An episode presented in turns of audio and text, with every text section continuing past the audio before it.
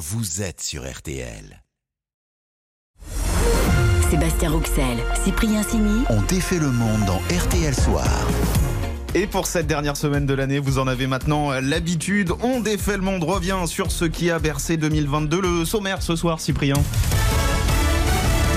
On fait le bilan et on se projette. Objectif, tout comprendre de 2022 et tout savoir sur 2023. Et ce soir, on défait donc le climat.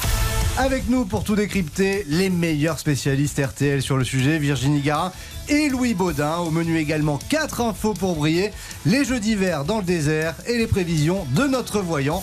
On défait le monde spécial fête, c'est parti. On défait le monde dans RTL Soir. Et voici le son de l'année. De la soupe à la tomate sur les tournesols de Van Gogh. de la purée de pommes de terre sur un tableau de Claude Monet. La Joconde, couverte de crème chantilly. Ah, ça, ça a été la grande mode cette année. hein. Les nouveaux activistes pour le climat, on fait parler d'eux. Alors la cause climatique a-t-elle avancé? Est-ce que de nouveaux jalons ont été posés? La situation est-elle désespérée? Rien que ça. Alors pour en parler, Virginie Garin, chef du service qualité de la vie RTL. Bonsoir Virginie. Bonsoir à tous. Et également Louis Baudin, le chef du service météo. Bonsoir Louis. Bonsoir. Alors d'abord, je me tourne vers vous Virginie. On a eu la COP, c'est le numéro 27, hein, je ne me trompe pas, exactement. Et est-ce qu'elle a marqué un, un changement ou est-ce que c'est toujours pareil finalement? Ce qu'on a entendu avec tous ces activistes, etc., on pouvait s'attendre à avoir une prise de conscience. quoi. Alors, si on prend juste la réduction des émissions, donc de la pollution pour lutter contre le réchauffement, elle n'a servi strictement à rien puisque le taxe n'a pas avancé d'un centimètre. C'est exactement le même mot pour mot que celui de la COP 26, c'était il y a un an à Glasgow. Par contre, il y a quand même eu des avancées pour les pays du Sud parce que c'était une COP qui se faisait en Afrique, en Égypte, et c'était vraiment. À Sharm el-Sheikh, Exactement. avec euh, les salles climatisées à fond. Avec, euh, il y a un moment au début, oui, il faisait, il faisait très très froid. Bon, Ouais. après ils sont un petit peu, ils ont réglé la, la clim, mais c'est vrai qu'au départ il faisait froid. Euh, et, et cette COP, elle était en Afrique, donc les pays du Sud voulaient de l'aide. Ils voulaient pour une fois que les pays riches reconnaissent qu'ils sont responsables. C'est eux qui ont euh, émis, euh, qui ont euh, pollué depuis des décennies, et ils l'ont obtenu. Pour la première fois, il y a un fonds qui a été créé pour indemniser les victimes climatiques. Donc ça, c'était quand même une avancée. Voilà. Donc sur la réduction des émissions, rien, mais par contre de l'argent pour les pays plus pauvres, oui. Alors ça c'est l'avancée, mais c'est quand même hyper surprenant. Alors que, enfin, je sais pas, vous serez tous d'accord avec moi autour de la table. Mais oui. Qu'on a- on n'a jamais eu au- autant parlé du climat. On a eu les activistes qui ont bloqué des routes, et, qui ont fait parler d'eux, etc. On nous parle de, ré- de réchauffement climatique en permanence. Et il n'y a aucune décision qui est prise là-dessus. C'est quand même hyper surprenant. Enfin, vu de l'extérieur, c'est fou. Alors en fait, il faut bien comprendre que la COP, les, ces négociations, c'est les Nations Unies, il faut mettre 195 pays d'accord. Donc avant la guerre en Ukraine, c'était déjà compliqué, mais imaginez depuis, maintenant il y a des pays pour la Russie, des pays pour l'Ukraine, des pays neutres, etc. Ce qu'on appelle le multilatéralisme, hein, discuter avec tous ces gens, c'est très compliqué. Donc quelque part, c'est pas très étonnant que ça n'ait pas avancé, et on peut imaginer que les prochaines COP reviendront à un, un niveau un petit peu plus, euh, où il y aura un peu plus de progrès. Mais c'est vrai que là, c'était très compliqué. Et puis, euh, encore une fois, il y, a, des avancées quand même. Alors, je vous ai parlé des négociations proprement dites, mais en marge des COP, il se passe plein de choses. Donc, euh, par exemple, il y a de l'argent qui a été débloqué pour faire cette fameuse grande muraille verte. Vous savez, on va planter des arbres sur 8000 km d'ouest en est en Afrique pour freiner l'avancée du désert. De l'argent supplémentaire, il y a 19 milliards d'euros qui ont été euh, mis sur la table.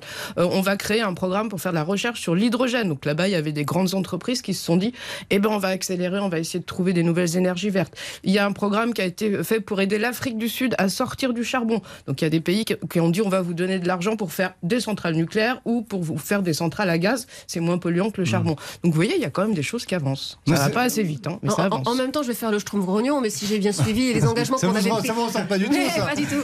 Les engagements qu'on avait pris euh, à, à Paris à la COP 21, si je dis pas de bêtises, on, on les tient pas de toute Ils façon. sont pas tous tenus, c'est vrai que ça va pas assez vite. Donc euh, c'est pour ça que c'est comment dire, c'est une pression sur les États. C'est aussi de la communication, ces C'est de dire on, met, on, on va montrer du doigt les États qui font pas bien leur travail, Euh, mais il y a quand même des choses qui avancent. On est en train de changer de société aujourd'hui. On voit bien, on, on a des véhicules électriques, on, on a une, une façon de gérer les déchets qui est différente. Les entreprises polluent beaucoup moins, donc ça avance, mais bon, voilà, c'est pas suffisant. Ouais, ça avance, mais il reste un, un long chemin encore à parcourir. Vous restez bien avec nous, une petite pause et on se projette sur 2023. Ouais, C'est là où on va avoir besoin de Louis Baudin. Sébastien Rouxel, Cyprien Sini. On défait le monde. Sébastien Rouxel, Cyprien Sini. On défait le monde dans RTL Soir. Et on continue donc ce On défait le monde spécial fête. On parle ce soir du climat. Et on est toujours avec Virginie Garin et Louis Baudin. Et on va essayer de prendre un peu de hauteur avec vous, Louis. Hein Et on, va, on, va prendre on va regarder le temps long. La Terre se réchauffe. Bon, là, on est sûr, il y a un dérèglement climatique. On va pas remettre ça en question. Mais le regard du météorologue, il voit quoi, lui, quand il regarde à très long terme comme ça? Bah, en fait, ce que l'on constate, c'est tout d'abord qu'il y a effectivement un réchauffement global. Et moi, c'est en ça que je ne m'attache pas aux événements particuliers. Parce qu'en fait, des événements particuliers, on peut en trouver tout au long de l'année, dans un sens ou dans l'autre. Hmm. Au moment où nous, on a eu un été particulièrement chaud, incroyable, on a battu des records de froid à Rio, par exemple, au Brésil. On a eu les premières neiges au mois d'août euh, au Canada, ce qui n'était pas arrivé depuis des décennies. Donc, si on s'arrête à des événements particuliers, on peut toujours trouver un sens et l'autre. Mais non, ce qu'il faut aujourd'hui surveiller, c'est cette petite musique de fond qui, d'année en année, de mois en mois, continue à voir la température moyenne grimper. Et moi, je m'attache à ça beaucoup plus qu'aux événements particuliers dont on se sert d'ailleurs très souvent médiatiquement en disant oh là, Ouais, c'est qui ça. s'est passé?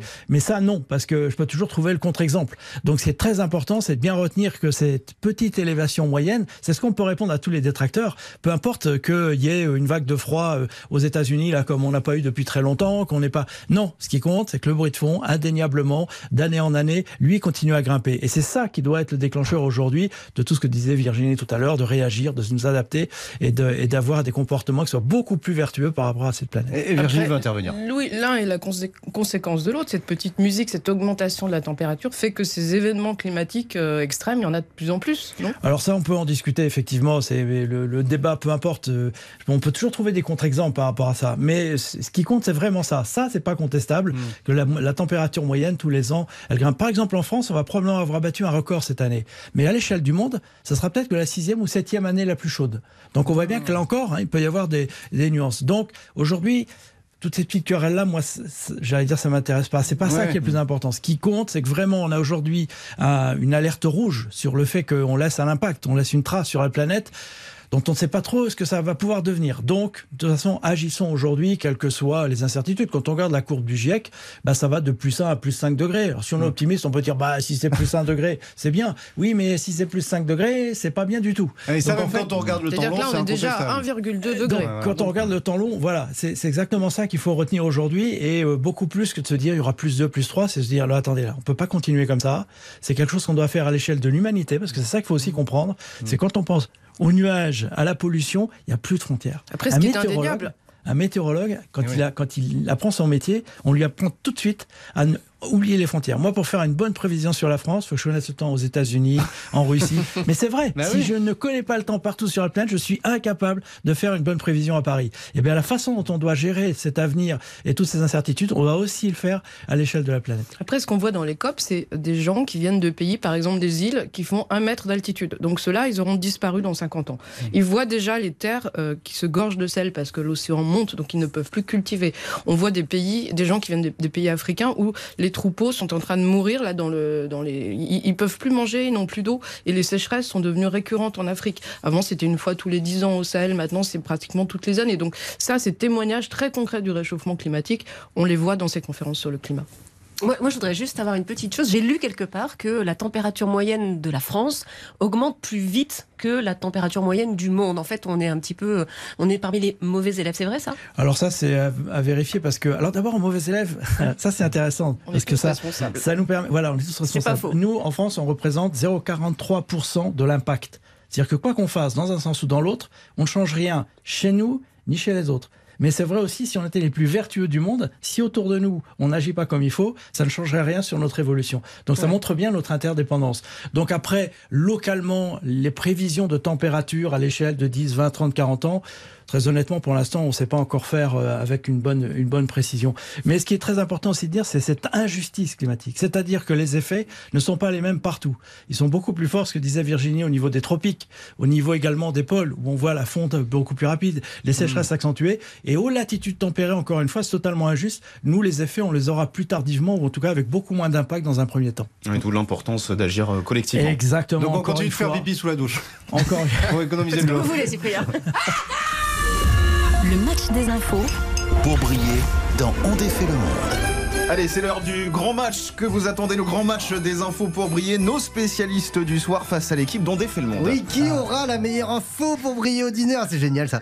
Ça sera à vous de trancher, Sébastien. Et d'abord, honneur aux invités. Alors, Louis, vous pouvez commencer. Ah Avec oui, j'en ai une très forte qui est, qui est un, c'est un petit élément positif. Alors évidemment, c'est un petit peu utopique, mais vous savez que si on replantait toutes les zones, écoutez bien, toutes les zones en friche sur la planète, ni les zones urbanisées, ni les zones déjà cultivées, mais bien les zones disponibles, hein, c'est-à-dire qu'ils ne- ne- ne- n'auraient pas d'influence sur les les, sur les autres, si on replantait avec les bonnes essences d'arbres correspondant à la bonne climatologie, eh bien, on absorberait les deux tiers du CO2 émis depuis le début de l'ère industrielle. Ça veut dire qu'on réglerait le problème du réchauffement. Alors, c'est totalement utopique. Ah, mais ça paraît hyper simple pourtant. et ça paraît hyper simple. Mais non, je- ce, que, ce que ça veut dire, c'est que tout simplement, si on agit effectivement tous ensemble, on a les moyens de corriger, en tout cas de nous adapter et d'être un peu plus performant par rapport à cette terre. Ah, il est pas mal quand même. Super info. Hein. Ouais, à Virginie maintenant. Euh, Est-ce que c'est la fonte de la banquise qui fait monter le niveau des océans, à votre avis? Bah oui. Comme ça, on dirait. Eh ben oui. non, c'est pas la fonte de la banquise parce que la banquise c'est de l'eau salée, c'est un peu comme un glaçon dans un verre de Ricard. Donc le niveau, si le glaçon fond, il reste le même parce que c'est de l'eau qui est congelée mais qui va ensuite fondre. Par contre, ce qui fait monter les océans, c'est la fonte des glaciers, donc les glaciers d'eau douce par exemple de l'Himalaya. Et puis c'est le fait aussi que quand l'eau chauffe, elle se dilate, donc ça prend plus de place dans les océans. Ah, c'est pas mal pour euh, briller au dîner Ouais. cette info autour d'équipe dont défait le monde maintenant. Ouais, alors maintenant on est mal barré. Alors, je veux dire, j'espère que vous avez bossé. Alors Isabelle, elle va, nous, elle va briller avec une info historique ce soir. Oui, et mon info, c'est que ça fait plus d'un siècle qu'on sait qu'on va dans le mur avec euh, les gaz à effet de serre. Dès 1912, un journal australien publiait un article intitulé La consommation de charbon affecte le climat. Alors à l'époque, on, on brûlait chaque année 2 milliards de tonnes de charbon, ce qui produisait 7 milliards de tonnes de dioxyde de carbone. Ça participe à faire de l'air une couverture plus chaude pour la Terre et ça augmente sa température. Voilà ce que disait l'article. Avec cette conclusion, l'effet pourrait être important dans plusieurs siècles. Bon, bah en fait, quelques dizaines d'années ont suffi. Pour info, un 2 milliards de tonnes de charbon en 1912, 8 milliards de tonnes aujourd'hui. Incroyable. Allez mon Lolo, Oui. C'est à vous. Eh ben on y va. Mon info pour briller, c'est qu'avec la hausse des températures, les avions vont avoir de plus en plus de mal à décoller. Ils devront utiliser des pistes plus longues. Donc si vous n'aimez pas le moment du décollage, vous allez être servi. En fait, si on fait un peu de science, plus l'air sera chaud, plus sa densité va diminuer, plus les avions seront donc lourds. Ils auront alors du mal à accélérer et à s'élever rapidement dans les airs. Vous rajoutez aussi l'augmentation des turbulences, donc ça va être sympa les vols dans quelques années. On va se mettre au char à voile. Je demande la validation à Louis Baudin quand même qui adore les avions. C'est vrai totalement vrai. En tant que pilote privé, vous savez, il y, a, il y a un cahier des charges dans un avion où on vous dit, en fonction de la température, de la pression, quelle distance il va vous falloir pour décoller? Et effectivement, plus la température est élevée, plus il faut une distance assez longue. Quatre très belles infos Ouais, pour Sébastien, hein. Je crois que je vais choisir quand même euh, l'information de, de Louis Baudin, que j'ai trouvé Oh, assez merci. exceptionnelle. Euh, Si on replantait Bravo. euh, toutes Eh ouais. les zones disponibles, on réglerait euh, le problème du, du changement climatique. Bravo Louis. C'est l'heure de l'instant voyance défait le monde. Et pour ces émissions spéciales fêtes, vous avez donc décidé de faire appel à un voyant dans On défait le monde. Oui, alors sur un malentendu, ça peut marcher. On avait déjà tenté le coup l'an dernier et pour 2022, notre voyante nous avait dit. Je pense qu'il pourrait y avoir un, quelques petits euh, mouvements tectoniques, quelque chose comme ça. Euh, je verrai euh, le Mexique, un pays qui peut être touché. Moi, je vois encore des problématiques sur le Japon. En tout cas, problème de tsunami, on n'a pas fini avec ça. Bon, alors on peut pas dire que c'était terrible hein, comme prévision. Donc cette année, on a changé de voyant. C'est Jean Didier, auteur du livre Le pouvoir magique des pierres et des cristaux qui s'y collent. Prévision de Jean Didier pour le climat en 2023. C'est parti. Le climat va se détériorer encore et encore, malheureusement. Moi, ce que j'ai vu, c'est qu'il y avait l'apparition de tempêtes solaires assez exceptionnelles. Alors, ça va être des éruptions solaires qui vont être énormes et qui vont dérégler encore plus le climat avec des perturbations vraiment un peu partout dans le monde. Ouais, on l'avait pas anticipé la Pas tempête solaire. rassurant. euh, on va, on voir les on va surveiller les tempêtes solaires. Allez, une petite pause et on se retrouve dans un instant avec euh, le meilleur des grands gagnants et des grands perdants de l'année. On va parler de ski dans le désert. Sébastien Rouxel, Cyprien Sini ont défait le monde. Sébastien Rouxel, Cyprien Sini On défait le monde dans RTL Soir. On défait toujours le monde spécial fête dans RTL Soir avec maintenant la crème de la crème, le meilleur du meilleur des losers et winners. Oui, Isabelle s'est replongée dans ses archives pour rendre hommage eh ben, au plus beau gagnant et perdant de l'année. Et ce soir, un winner, un grand gagnant. C'est vrai qu'il nous avait surpris celui-là. L'Arabie Saoudite qui a décroché l'organisation des Jeux asiatiques d'hiver. Oui, j'ai bien dit hiver, Isabelle. Ouais, quand on a découvert cette information début octobre, bah, on a tous eu à peu près la même réaction. Hein. Non mais allô quoi. Bah, parce qu'évidemment, quand on parle de l'Arabie Saoudite, on ne pense pas du tout neige et Ah non. montagne. Non, la première image, c'est le désert, les dunes de sable écrasées de soleil, enfin bref.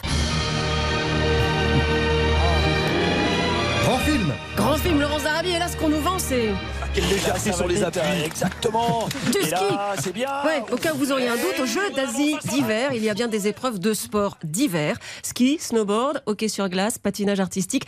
47 épreuves au total, 28 sur neige, 19 sur glace. Et au cas où vous auriez un autre doute, non, il n'y a pas de neige en Arabie Saoudite. Il a neigé en Arabie Saoudite. Regardez ces belles images. Oui, bon, d'accord, mais c'est pas souvent, madame. La neige ne tombe sur cette zone, le nord du pays, qu'environ une fois tous les 3 à 4 ans. Donc c'est vraiment un événement. Ouais, voilà, la neige comme un événement, parfois dans le nord, vers euh, Tabouk, à 700 mètres d'altitude. Mais généralement, il fait plutôt 10 degrés l'hiver, 45 l'été. Bon, cela dit, il y a plus haut, hein, en Arabie Saoudite. Les montagnes saoudiennes culminent à 3000 mètres. Évidemment, plus on monte, plus on a de chances d'apercevoir quelques flocons, mais pas de quoi organiser un super G quand même. D'ailleurs, vous noterez qu'il n'y a pas de station de ski en Arabie. Oh, comme c'est bizarre Mais oui, quelle surprise C'est peut-être pour ça que les Jeux asiatiques d'hiver n'avaient jamais été organisés en Asie occidentale. Euh, Depuis leur création en 1986, ils ont eu lieu quatre fois au Japon, deux fois en Chine et aussi au Kazakhstan et en Corée du Sud. Et alors, pourquoi l'Arabie Saoudite a gagné en 2029 Oui, pourquoi? Why? Bah ouais, why? Limada en arabe. Eh bien, Ouais. parce qu'en Arabie, comme au Qatar, on n'a pas de neige, mais on a de la monnaie, des pétrodollars. Et du coup, Rien ne semble pouvoir freiner l'Arabie Saoudite dans ses projets toujours plus ambitieux. Et le grand projet, c'est Neom. Néo comme nouveau et M comme Mostakbal, ça veut dire avenir en arabe. Nouvel avenir donc, en résumé, il s'agit de la construction d'une gigantesque mégapole en plein désert, plusieurs cités futuristes sorties de nulle part, et tout là-haut, dans le nord, Un voyage vers de nouveaux sommets. Le summum de la vie en montagne. Voici Trojena. Trojena, un ensemble construit entre 1500 et 2600 mètres sur presque 60 km avec un village troglodyte, un lac artificiel, un centre de santé ultra moderne et bien sûr... Le climat saisonnier offre une myriade d'aventures en haute altitude, dont la première expérience de ski en plein air de la région. Ah ouais. On nous assure que la température descend en dessous de zéro l'hiver et que le reste de l'année, il fait euh, 10 degrés de moins qu'ailleurs. Mais pas un mot sur la poudreuse et franchement, on voit mal comment on pourrait s'en sortir sans neige artificielle. D'ailleurs, le skieur saoudien Faïk Abdil le dit lui-même, j'aurais jamais cru que je skierais un jour dans mon pays. Pour info, aux Jeux d'hiver de Pékin, il représentait à lui seul Oh là là. toute la délégation saoudienne. Ah, Voilà, l'Arabie Saoudite, grand winner de cette année avec Isabelle Choquet. Pas sûr que le climat, lui, soit gagnant dans cette histoire. Vivement 2029. On termine avec euh, votre playlist de l'année 2022. Oui, ce soir, c'est Laurent qui choisit un de ses tubes préférés sorti en 2022. Alors pas un tube, un groupe en 2022, Ah oui. Coldplay, qui s'est engagé pour sa nouvelle tournée mondiale démarrée au mois de mars à réduire de 50% ses émissions de CO2 par rapport à leur tournée Ah, mais précédente. c'est idéal pour cette émission climat. Vous l'avez choisi par hasard ou pas Ben oui, évidemment. Mais évidemment. Mais bossé. C'est bossé quand même. hein. Donc rien que pour l'engagement, bravo Coldplay.